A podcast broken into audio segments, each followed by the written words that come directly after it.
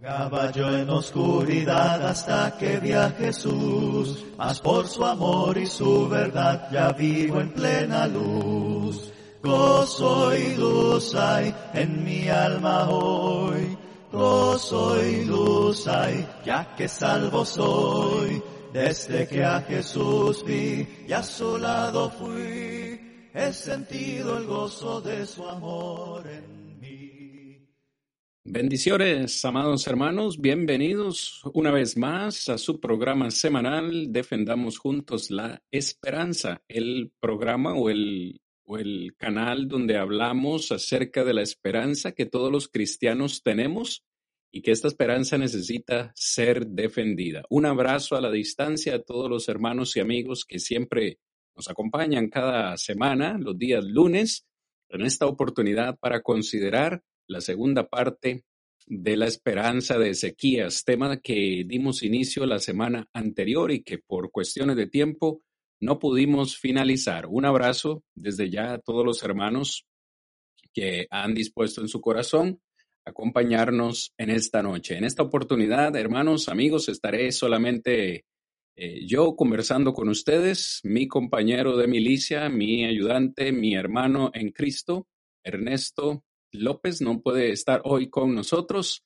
Se encuentra realizando algunas gestiones que le impiden estar con nosotros en esta tarde, pero espero que todos los que ya estemos dispuestos a estar en esta oportunidad, pues estemos listos con la Biblia, con la palabra de Dios en mano, meditaremos en ella y como siempre lo sugerimos también, hermanos, un cuadernito y un lápiz para que pueda usted tomar las notas de lo que vamos a estar comentando.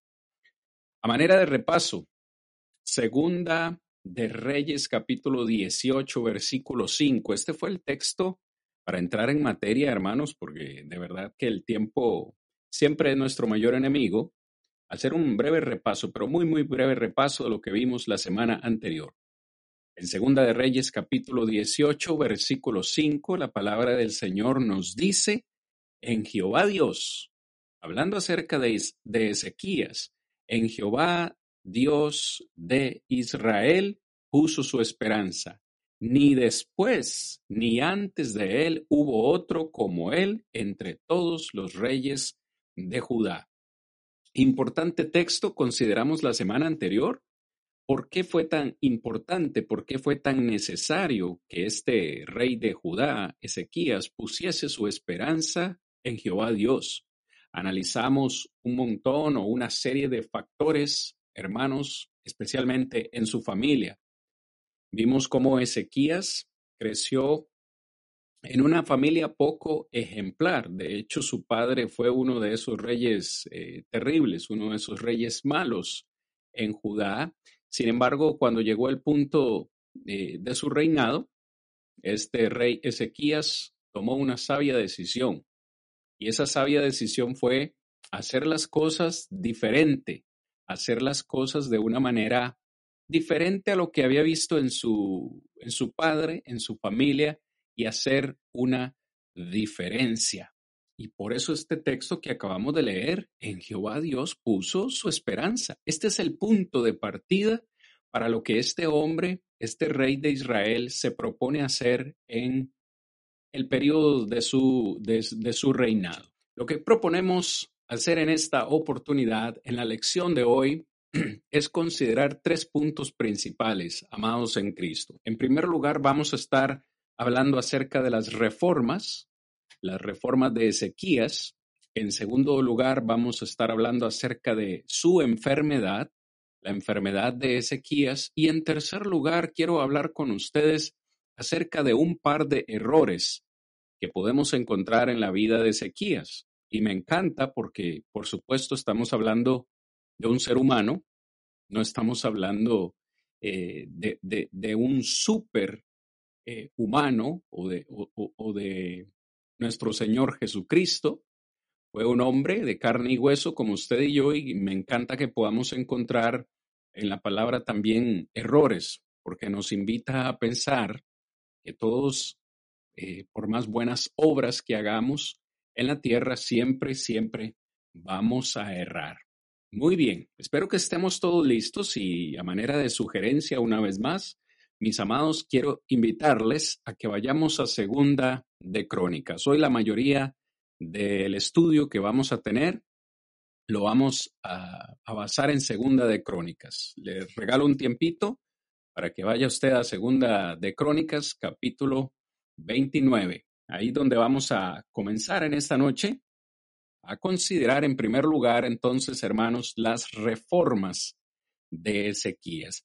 Recuerde, recuerde muy importante, estas reformas que Ezequías como rey se propone hacer son basadas en la voluntad de Dios. Es decir, Él ha puesto toda su esperanza, toda su confianza, toda su seguridad en Dios y con, y con esa decisión se propone marcar una diferencia no solo en su vida, en su familia, en Judá, sino en muchas otras eh, futuras generaciones. Hablemos acerca de las reformas entonces de Ezequías. ¿Qué fue lo primero que hizo el rey Ezequías? Cuando usted lee Segunda de Crónicas 29, versículos 3 al 10, encontrará que la primera reforma que hizo este hombre fue abrir las puertas del templo y reactivar la adoración a Dios. Por favor, lea conmigo. Este, vamos a ver, segunda de Crónicas 29, versículo 3. En el primer año de su reinado, en el mes primero, abrió las puertas de la casa de Jehová y las reparó e hizo venir a los sacerdotes y levitas y los reunió en la plaza oriental y les dijo, Oídme levitas, santificaos ahora y santificad la casa del santuario, santificad, perdón, la casa de Dios, el Dios de vuestros padres, y sacad del santuario la inmundicia, porque nuestros padres se han revelado y han hecho lo malo ante los ojos de Jehová nuestro Dios, porque le dejaron y apartaron sus rostros del tabernáculo de Jehová y le volvieron las espaldas. Y aún, dice Ezequías, cerraron las puertas del pórtico y apagaron las lámparas. No quemaron incienso, ni sacrificaron holocausto en el santuario al Dios de Israel. Verso 8. Por tanto, la ira de Jehová ha venido sobre Judá y Jerusalén y los ha entregado a turbación, a execración y a escarnio, como veis vosotros con vuestros ojos. Verso 9. Y aquí nuestros padres han caído a espada, y nuestros hijos, y nuestras hijas, y nuestras mujeres fueron llevados cautivos por esto. Ahora pues, versículo 10, yo he determinado hacer pacto con Jehová, el Dios de Israel, para que aparte de nosotros el ardor de su ira. Palabra de nuestro Dios. Mis amados hermanos, en primer lugar, note qué importante es cuando uno se dispone a hacer una obra eh, diferente en su vida, qué importante es darle el primer lugar a nuestro Dios. Es decir, antes de hacer cualquier reforma social, cualquier reforma política, cualquier arreglo entre gobiernos, lo primero que este rey de Israel se dispone es restaurar la adoración, adoración que por tantos años se había perdido. Él lo primero que hizo fue abrir las puertas del templo, repararlas, Recordemos, creo que lo dijimos la semana anterior, hermanos, la semana anterior dijimos, Acaz, su padre, un rey malvado, había cerrado todas las puertas del templo, había quebrado los utensilios del templo y había literalmente levantado altares para la adoración de ídolos falsos. Por supuesto, esto motivó al pueblo a dejar la adoración a Dios Ezequías acá nos dice que el pueblo había dejado de quemar incienso, había dejado de sacrificar holocaustos al Dios eh, Padre nuestro y por supuesto, este rey dice esto, esto no está correcto. Así que si, si nosotros, dice Ezequías, queremos hacer las cosas bien, queremos restaurar de verdad eh, esta ciudad, este pueblo, tenemos que volver a lo que es el fundamento, a lo que es básico, a lo que es esencial, y eso es hacer la voluntad de Dios. Entonces, ¿esto es importante para nosotros? Claro que sí. La semana pasada, la semana anterior, en la lección eh, de la semana anterior dijimos que la esperanza de Ezequías claramente fue una esperanza restauradora. Y parte de las conclusiones que hicimos la semana anterior es que muy probablemente en nuestras familias hayan algunas cosas que necesitamos restaurar. Quizás nuestros antepasados han dejado un desastre en nuestra familia. Digo, no solamente espiritual, pero eh, vaya, tal vez material, eh, socialmente, emocionalmente, quizás nos hayan dañado en alguna forma y probablemente tú, usted hermano que me está escuchando, usted mi amigo que me está escuchando, probablemente, no lo sabemos, esa respuesta solamente la tiene usted, probablemente Dios te quiera utilizar a ti, me quiera utilizar a mí para restaurar algo en mi familia. Pero hoy puede ser que muchos deseemos simplemente cruzarnos de brazos y decir, las cosas han estado así por años, ¿por qué debería repararlas yo? Yo quiero que pensemos en esto con mente fría. Ezequías pudo haber tomado esta, esta posición, pudo haber dicho, ¿quién soy yo? De verdad ya hemos vivido así por mucho tiempo, pero no fue esa su, su, posición, no fue esa su postura. Decidió hacer la diferencia. Y qué importante es que veamos en esta noche entonces que lo primero, lo primero.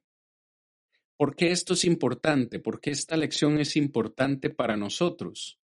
¿Por qué esto es importante? ¿Qué fue lo primero que hizo Ezequías? Bueno, lo primero que hizo fue abrir las puertas del templo, restaurar la adoración. Y no solo eso, sino motivar a otros.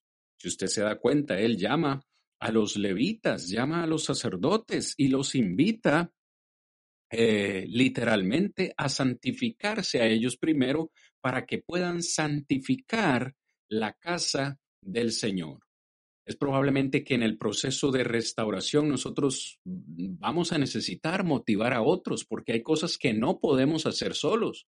Es decir, Ezequías es el rey, y tiene una gran motivación para restaurar eh, la casa de Dios, la adoración a Dios. Pero como decimos en mi país, zapatero a tu zapato. Él es el rey, él no es sacerdote.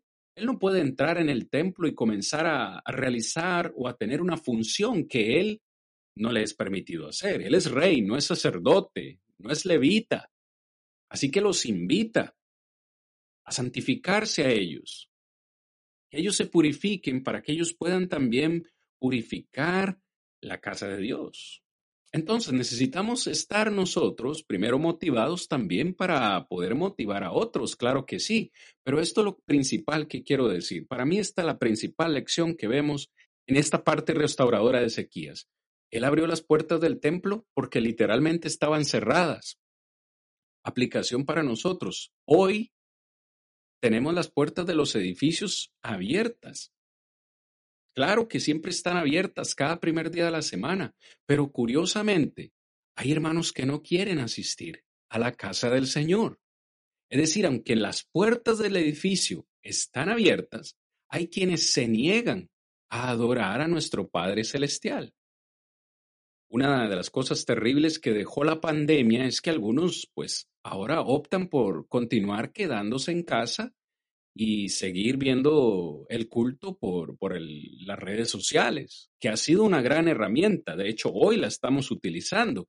Pero hermanos, cuando se trata del Día del Señor, de la adoración a nuestro Padre, no hay como estar juntos en comunión alabando al Padre Celestial. Pues bien, hoy más que nunca las puertas de los edificios están abiertas pero hay quienes se niegan a adorar al Señor. Hoy, más que nunca, necesitamos abrir las puertas, no del edificio, porque están abiertas, pero las puertas de nuestro corazón. las puertas de nuestra mente. Hoy más que nunca necesitamos santificarnos a nosotros mismos, abriendo las puertas de nuestro corazón para que la palabra del Señor cambie nuestras vidas, cambie nuestra forma de pensar. Hermanos, gran lección. Si quieres restaurar tu familia, necesitas restaurarte a ti mismo.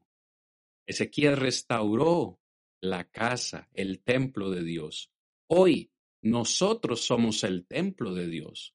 En nosotros ha de morar o mora el Espíritu Santo. Abramos las puertas de este templo y santifiquémonos a nosotros mismos para poder restaurar las vidas de otras personas, las vidas de nuestra familia, en primer lugar. En segundo lugar, porque necesito avanzar, segunda reforma de Ezequías. Por favor, vaya conmigo al capítulo 30. Ahora vamos a estar leyendo versículos 1 al 9. Lo segundo que hizo Ezequías fue celebrar la Pascua de nuevo. Lea conmigo versículos 1 al 30, por favor. Envió después Ezequías por todo Israel y por todo Judá y escribió cartas a Efraín y a Manasés para que viniesen a Jerusalén. Recuerde, a la capital del reino, a la casa de Jehová, que ya está restaurada, ya restauró la casa, ya restauró el templo, y los llamó, envió cartas y los llamó a celebrar la Pascua a Dios de Israel. Y el rey había tomado consejo de sus príncipes y con toda la congregación de Jerusalén para celebrar la Pascua en el mes segundo, porque entonces no la habían podido celebrar. La pregunta es, ¿por qué no la habían podido celebrar? Lea conmigo, dice, por cuanto no habían suficientes sacerdotes santificados, ni el pueblo se había reunido en Jerusalén. Esto agradó al rey y a toda la multitud y determinaron hacer pasar pregón por todo Israel, desde Berseba hasta Dan, para que viniesen a celebrar la Pascua a Jehová Dios en Jerusalén, porque en mucho tiempo no la habían celebrado al modo que está escrito. Fueron pues correos eh, con cartas de mano del rey y de sus príncipes por todo Israel y Judá, como el rey lo había mandado, y decían, Hijos de Israel, volveos a Jehová, el Dios de Abraham, de Isaac y de Israel, y él se volverá al remanente que ha quedado de la mano de los reyes de Asiria. Por favor, note el llamado de atención, verso 6. Perdón, verso 7. No seáis como vuestros padres y como vuestros hermanos que se rebelaron contra Jehová, el Dios de sus padres, y los entregó a desolación como vosotros veis. No endurezcáis pues ahora vuestra cerviz, como vuestros padres. Someteos a Jehová y venid a su santuario, el cual él ha santificado para siempre. Y servid Subraye por favor esta palabra. Y servid a Jehová vuestro Dios, y el ardor de su ira se apartará de vosotros. Porque si os volvieres a Jehová, vuestros hermanos y vuestros hijos hallarán misericordia delante de los que tienen cautivos. Y volverán a esta tierra porque Jehová vuestro Dios es clemente y misericordioso y no apartará de vosotros su rostro si vosotros os volvéis a Él. Palabra de nuestro Dios, hermanos. Qué importante es analizar estos versículos. De nuevo, parece que Ezequías detecta un problema. Por supuesto, la adoración a Dios se había suspendido por mucho tiempo no, no se quemaba incienso, no se practicaban holocaustos y ahora este, este rey eh, Ezequías identifica otro problema en la adoración y es que se había dejado de celebrar la Pascua. Tiempo nos, nos hace falta para analizar esto, pero la, la Pascua, hermanos, amigos, para el pueblo de Israel, de Israel, perdón, fue una fiesta icónica La Pascua no era simplemente tener una comida y, bueno, bueno, vamos a celebrar en familia como normalmente nosotros podríamos celebrar un cumpleaños o algo así. No, la Pascua tenía un significado importantísimo para el pueblo de Israel, precisamente porque para ellos era recordar cómo Dios los había sacado de Egipto, los había literalmente liberado, les había dado la libertad después de más de 400 años, de esclavitud. Finalmente los sacó de Egipto y los llevó a la tierra prometida. La Pascua era para celebrar la bondad, la misericordia, la clemencia de Dios para con ellos. Dejar de celebrar la Pascua para ellos era tanto como olvidar lo que Dios había hecho en sus vidas. Y Ezequías dice, esto, esto no puede ser así. Realmente esto eh, necesitamos corregirlo. Por mucho tiempo se había dejado de celebrar la Pascua y me llama la atención, le sugerí que por favor lo subrayara porque una de las razones fue porque no habían suficientes sacerdotes santificados. La segunda razón fue porque el pueblo hace mucho tiempo que no adoraba en Jerusalén. Es decir, se, como decimos en mi país, se juntó el hambre con las ganas de comer y hubo todo un caos. Ya este hombre Ezequías ha motivado a los sacerdotes, se han santificado, el templo está santificado. ¿Qué resta? Enviar cartas Enviemos cartas a todo Israel, motivemos a la gente a venir de nuevo a Jerusalén, a la casa de Dios y a retomar esta este importante memorial. Devolvemos, debemos, perdón, volver a reactivar esto tan importante que es recordar la misericordia que Dios ha tenido en nuestras vidas. Encontramos a un Ezequías que fue obediente al mandamiento de Dios. Celebrar la Pascua eh, fue un mandamiento directo y yo creo que aquí la, la ilustración o la aplicación para nosotros es eh, la cena del Señor. Si, si Jesús, la noche que fue entregado, utilizó la Pascua e hizo una ilustración o una aplicación y dijo, este pan ahora representa mi cuerpo. Es decir, hay un cambio para los israelitas. Celebrar la Pascua era recordar que fueron libertados. Ahora Jesús dice, ahora el participar de la cena es memorial, es icónico, es, es parte esencial del cristiano. Cada domingo celebrar la cena del Señor. Una cosa lleva a la otra. Hace un momento he dicho que hoy más que nunca las puertas están abiertas, pero la gente se niega a asistir. O no, quizás no se niega, pero se congregan con de una forma muy irregular.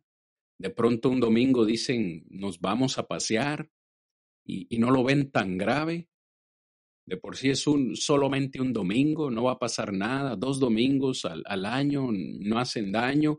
Hermanos, un solo domingo que no te congregues. Estás olvidando, estás dejando de recordar lo que el Señor hizo por ti.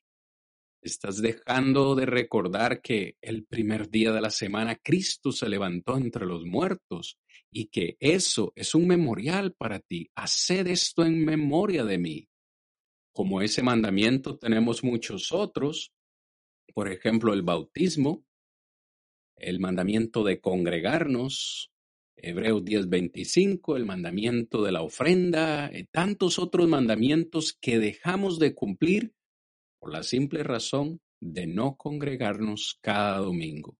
Creo que el texto atinado es eh, Hebreos 10:25. Dejar de congregarnos se nos vuelve una costumbre. Para este pueblo de Israel se volvió una costumbre, literalmente, dejar de adorar a Dios. Y se necesitó de alguien que viniese a restaurar de nuevo lo original, el mandamiento original de Dios. Muy bien, vamos a continuar, amados hermanos, con la tercera reforma, la tercera reforma de Ezequías. Esta reforma es que motivó al pueblo a dar de nuevo. Lea conmigo Segunda de Crónicas 31, versículos 4 al 10.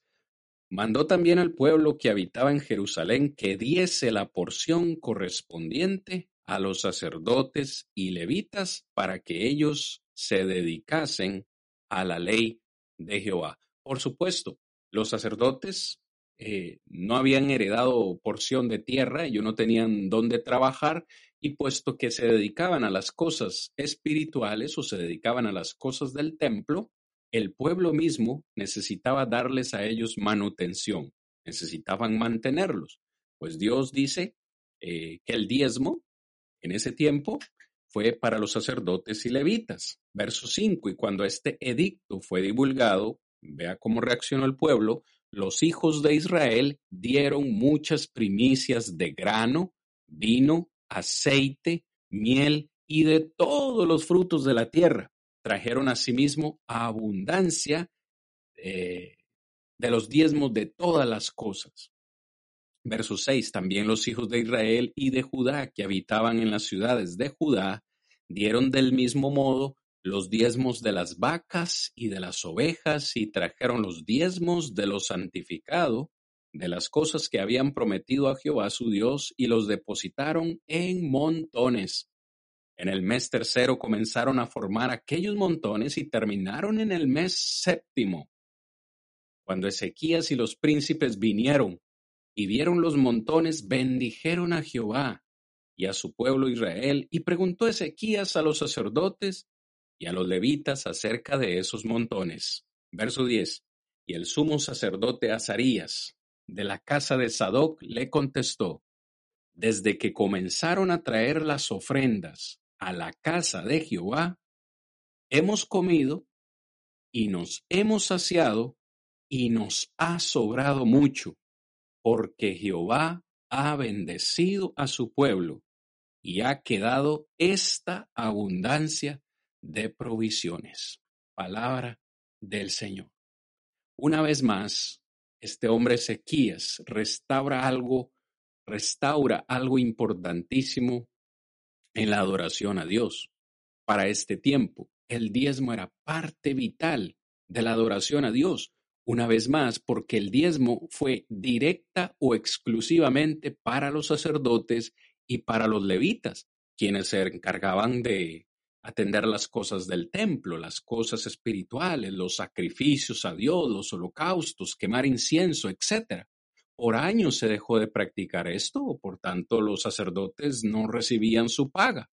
Pero ahora están de nuevo en este proceso de restauración. Se ha restaurado el templo, se ha restaurado la adoración. Ahora los sacerdotes están trabajando de nuevo y, Ezequías dice, ellos necesitan manutención, necesitan alimentación. Pues invita al pueblo a diezmar de nuevo y el pueblo con toda generosidad eh, retoma este mandamiento, comienzan a diezmar y, quiero rescatar estos últimos, este, este último versículo, versículo 10. Esta declaración es impactante para este servidor.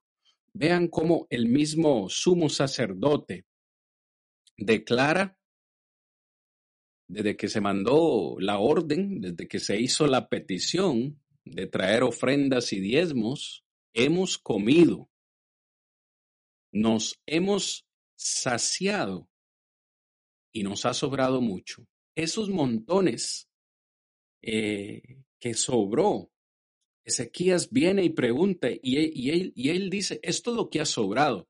Ya hemos comido, nos hemos saciado y esto es lo que ha sobrado. Y ha sobrado no poco, ha sobrado mucho porque Jehová ha bendecido a su pueblo y ha quedado esta abundancia.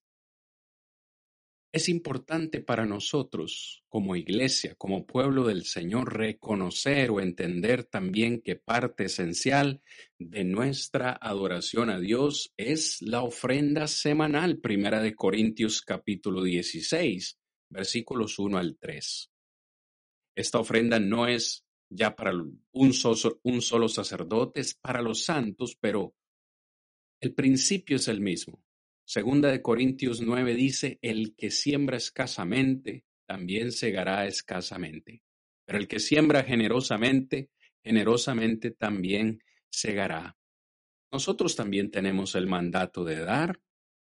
Yo soy fiel creyente de que si no le devolvemos a Dios lo que a Él le corresponde, difícilmente vamos a poder ser bendecidos. ¿Se encuentra usted, mi amado hermano, mi amado amigo que me escucha, se encuentra usted enfrentando necesidad? No quisiera generalizar, pero usted debe ponerse a pensar si esta necesidad, si esta escasez o pobreza, como algunos lo llaman, es realmente porque no le ha dado usted eh, a Dios el lugar que Dios se merece en su vida, no le ha dado o no le ha devuelto lo que Él se merece. Hermanos, yo he encontrado que las personas que más dan son las que más tienen. Y aquí en esta lección no estamos pidiendo dinero para nada, ni, ni mucho menos estamos pidiendo donaciones, no, estamos hablando de lo que dice la palabra de Dios. Y yo he encontrado, he visto a las personas que más abundancia tienen, son las que son más generosas para con el Señor, las que le dan a Dios lo que le corresponde. Aquí encuentro ese, ese principio bíblico. Dice el sumo sacerdote, Jehová ha bendecido a su pueblo. Porque un pueblo que honra los mandatos de Dios y los obedece al pie de la letra, nunca, nunca le faltará la bendición de Dios. Así que hoy más que nunca la motivación de nosotros es, o para nosotros es, darle a Dios lo que Dios se merece. Necesito avanzar, hermanos. Vamos a la siguiente reforma de Ezequías. Vamos a la siguiente reforma. Segunda de Crónicas, capítulo 32, el capítulo siguiente. Y esta reforma es casi que militar, podríamos decirla, eh, porque este hombre Ezequías confió en Dios aún en medio de sus batallas. Versículos 1 al 8. Segunda de Crónicas 32, 1 al 8. Después de estas cosas y de esta fidelidad, por favor subraye, quiero detenerme aquí, hermanos que me están escuchando, si usted tiene su Biblia a mano y tiene un lapicero, un bolígrafo, un marcador, subraye esa frase. Después de estas cosas, ¿cuáles cosas? Toda la restauración que ha hecho hasta este momento. Restaurar el templo, restaurar la adoración, restaurar los diezmos, etc. Después de estas cosas, y note la expresión, y de esta fidelidad, vino eh, Senaquerib, rey de los asirios, e invadió a Judá y acampó contra las ciudades fortificadas con la intención de conquistarlas. Viendo pues Ezequías la venida de Sennacherib y su intención de combatir a Jerusalén, tuvo consejo con sus príncipes y con sus hombres valientes para cegar las fuentes de agua que estaban fuera de la ciudad. Y ellos le apoyaron. Entonces se reunió mucho pueblo y cegaron todas las fuentes y el arroyo que corría a través del territorio, diciendo, porque han de hallar los reyes de Asiria muchas aguas cuando vengan. Después, con ánimo, con ánimo resuelto, edificó Ezequías todos los muros caídos, e hizo alzar las torres y otro muro por fuera.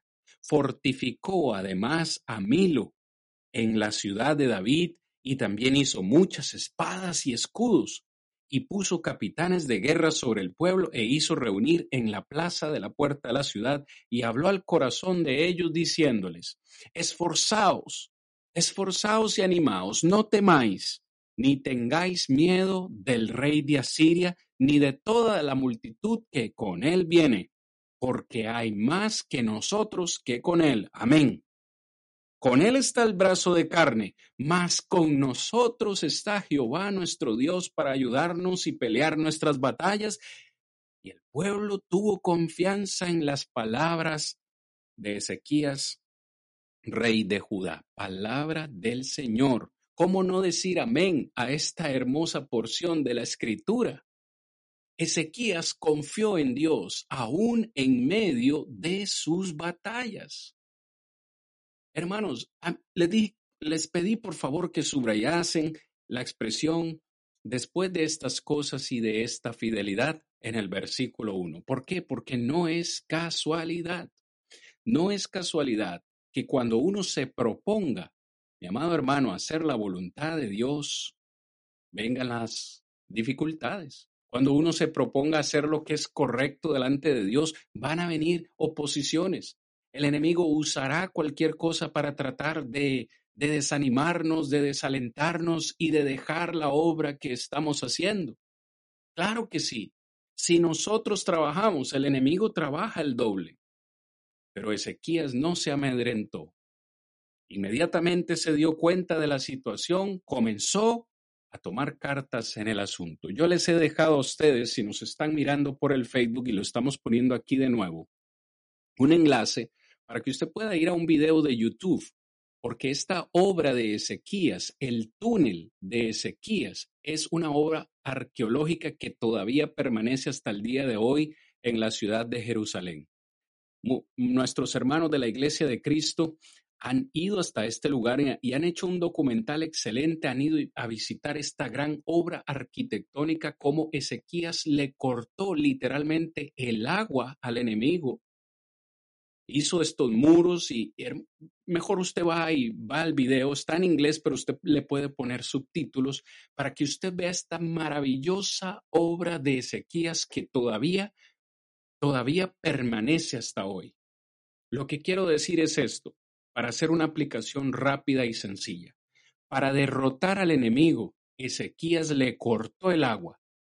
Sin agua ese ejército no iba a poder ser capaz de combatirlo. Sin los con los muros que este hombre Ezequías edificó, ellos no iban a poder penetrar en la ciudad. Y si podían penetrar, dice que él se creó espadas, escudos, listo para la pelea mi amado hermano, mi amado amigo que hoy me escucha, si el enemigo viene a atacarte, necesitas estar preparado. Pero si él viene, necesitas cortarle, no cortarle el agua, cortarle cualquier ocasión que sea una causa para fortalecerlo. Tú más que nadie conoces tu debilidad. Hermano, amigo, tú más que nadie sabes cuál es tu talón de Aquiles. Córtale al, enemigo. Si tu problema eh, es, es la bebida, pues no busques situaciones donde te encuentras envuelto en eso. Si, si, tu, si tu problema es la, la, la, la lujuria, la pornografía, trata de no estar, no estar solo. Córtale, córtale al enemigo cualquier causa que te haga caer. Luego levanta muros a tu alrededor. Levanta muros en tu familia. No dejes que el enemigo penetre en tu, núcleo familiar. ¿Qué dice la escritura en el Nuevo Testamento? Efesios capítulo 6. Nuestras armas espirituales para derrotar al enemigo, porque no tenemos lucha contra carne ni sangre. Una de esas armas es la espada. La espada es la palabra de Dios. ¿Cuál es el escudo? El escudo de la fe. Podemos derrotar al enemigo si hacemos nuestras estas palabras maravillosas de Ezequías. Esforzaos. Esto demanda esfuerzo. Esforzaos y animaos. No temáis, no tengáis miedo del rey ni de los que vienen con él, porque más están con nosotros que con ellos. ¿Por qué? Porque con ellos está el brazo de carne mas con nosotros está Jehová nuestro Dios para ayudarnos y pelear nuestras batallas. ¿Crees eso en tu corazón? Si Dios es por nosotros, ¿quién contra nosotros? Romanos 8:31. Tenemos la misma promesa nosotros en el Nuevo Testamento.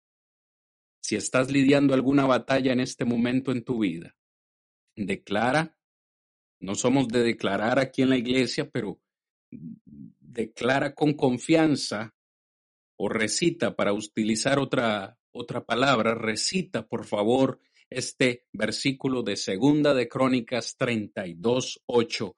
Con el brazo de carne está el enemigo, pero conmigo está Jehová mi Dios, y él no me dejará, no me desamparará, y cobrarás confianza como este pueblo cobró confianza. En el tiempo que me queda, quiero considerar, en segundo lugar, la enfermedad de Ezequías. Para resumir un poco, porque la enfermedad de Ezequías la encontramos tanto en Segunda de Crónicas como en Segunda de Reyes. Para efectos de esta clase, vamos a leer Segunda de Reyes 21 al 7. Segunda de Reyes 20, 1 al 7. En aquellos días Ezequías cayó enfermo de muerte. Enfermo de muerte. ¿Sí me entendió?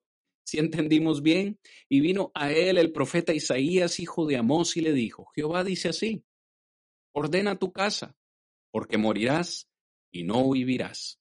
Entonces él volvió su rostro a la pared y oró a Jehová y dijo, Te ruego, oh Jehová, te ruego que hagas memoria de que he andado delante de ti en verdad y con íntegro corazón, y que he hecho las cosas que te agradan. Y lloró Ezequías con gran lloro. Pregunto, ¿es esto cierto? ¿Esta declaración de Ezequías? ¿De verdad anduvo él eh, en verdad y con íntegro corazón delante de Dios? ¿Quién de nosotros podría decir lo contrario? Claro que sí. Dice que Ezequías lloró con gran lloro.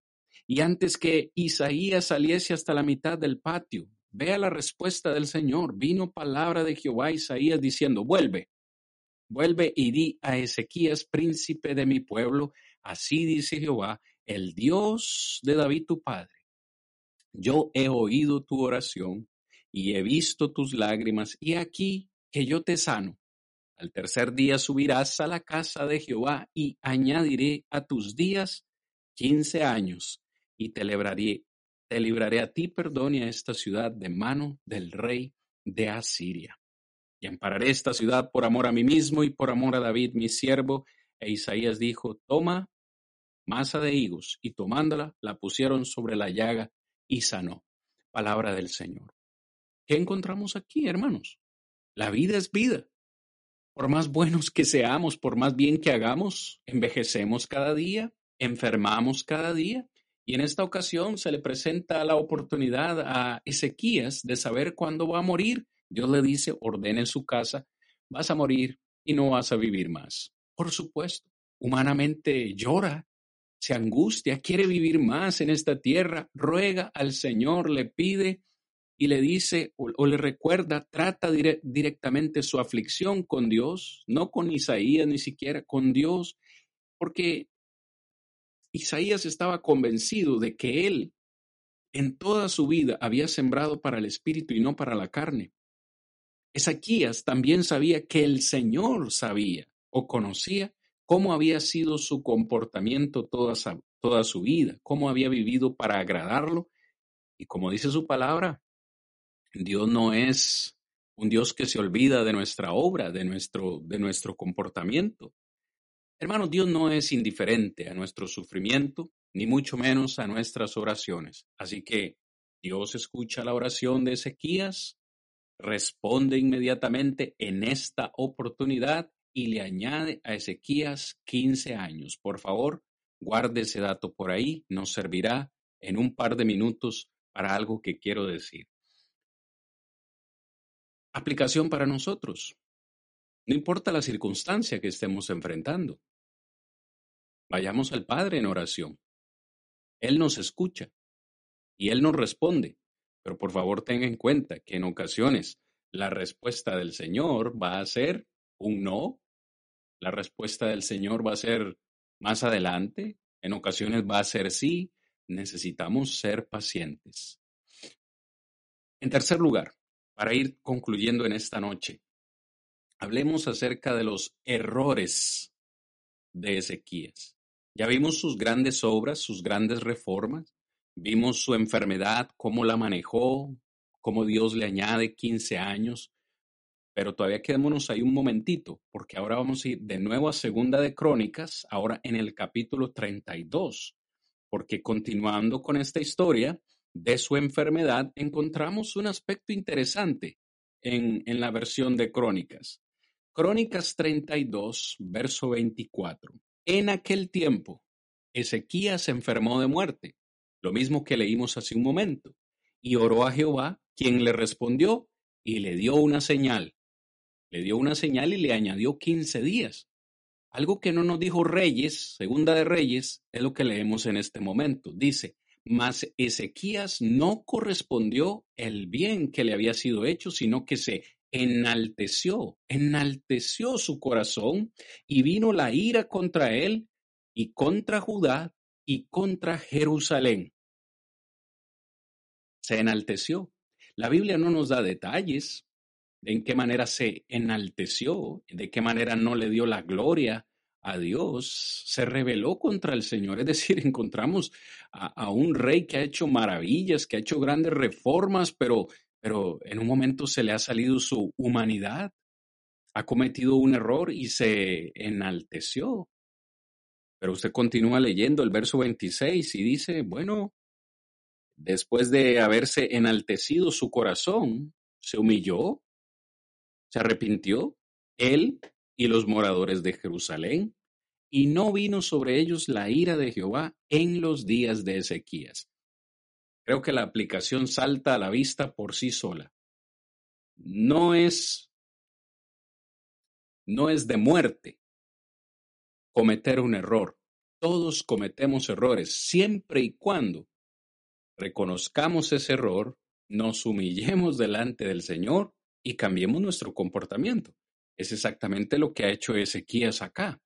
En su primer error, entonces, lo encontramos arrepintiéndose, humillándose, y como el Señor es misericordioso, siempre está dispuesto a perdonar nuestros errores. Amén.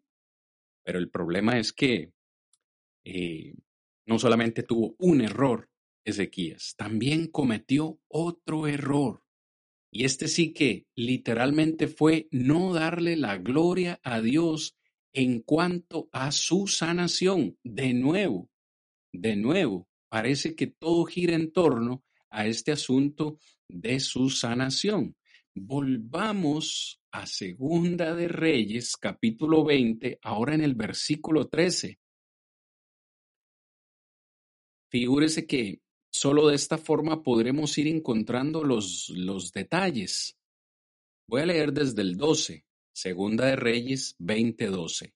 En aquel tiempo, Merodac Baladán, hijo de Baladán, rey de Babilonia, envió mensajeros con cartas y presentes a Ezequías, escuche, porque había oído que Ezequías había caído enfermo.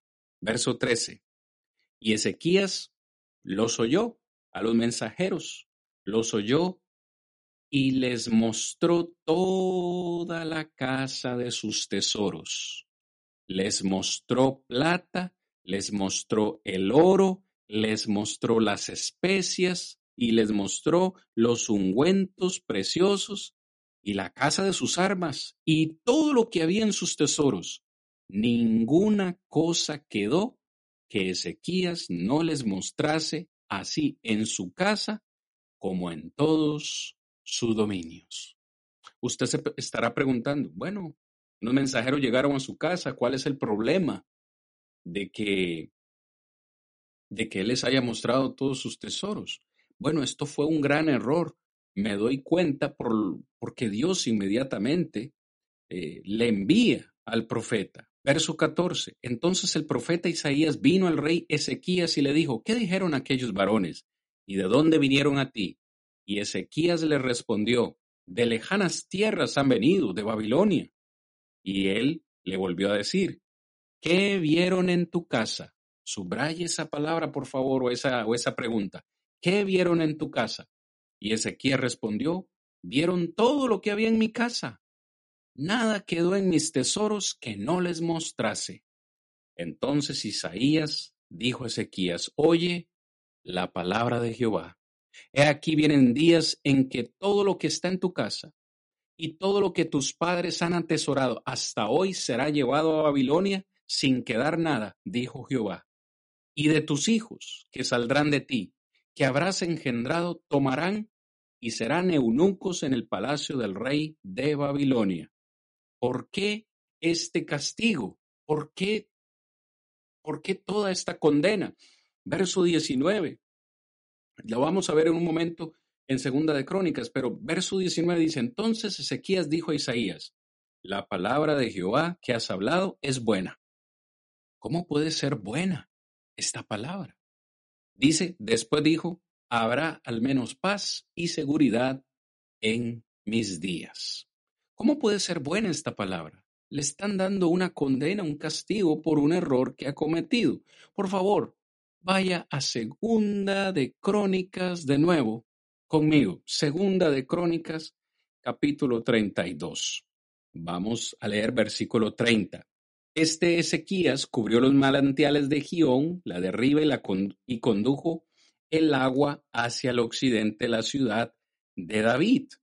Y fue prosperado Ezequías en todo lo que hizo. Está muy bien. Dice el verso 31.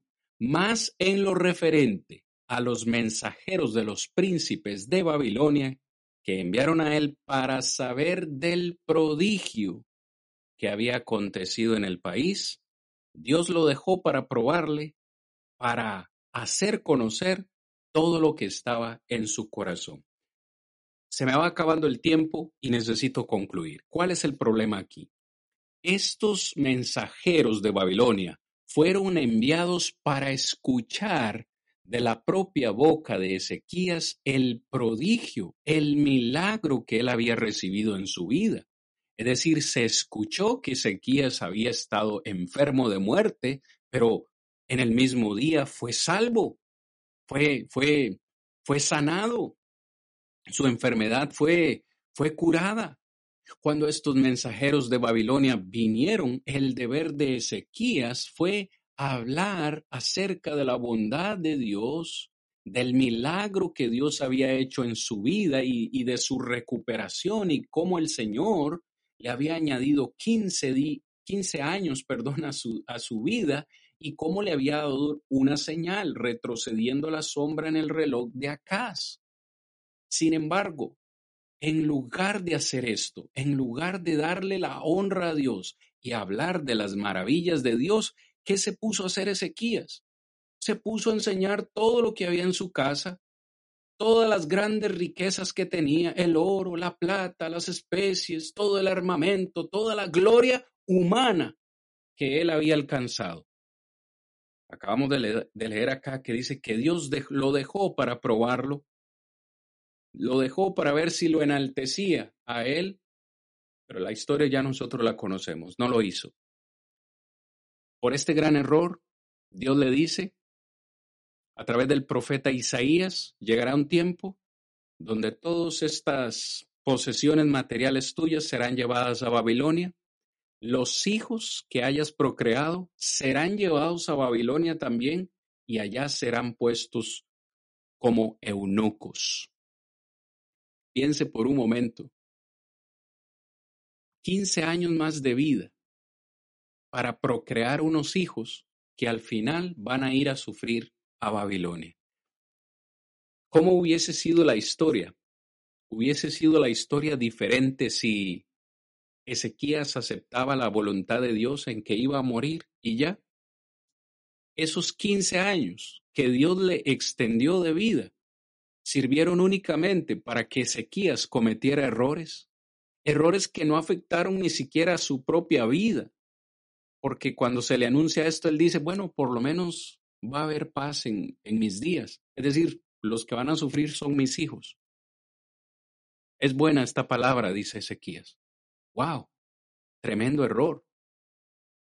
Padres, tengamos cuidado, porque lo que hagamos hoy nosotros, las decisiones que tomemos hoy, pueden significar graves consecuencias para nuestros hijos para nuestras futuras generaciones. Wow, a mí me deja una gran enseñanza esto. Lo que yo estoy haciendo hoy, cada decisión que yo tome como cristiano, como hijo de Dios, como padre, afectará mi familia, mis hijos. Las decisiones que yo tome afectarán la iglesia.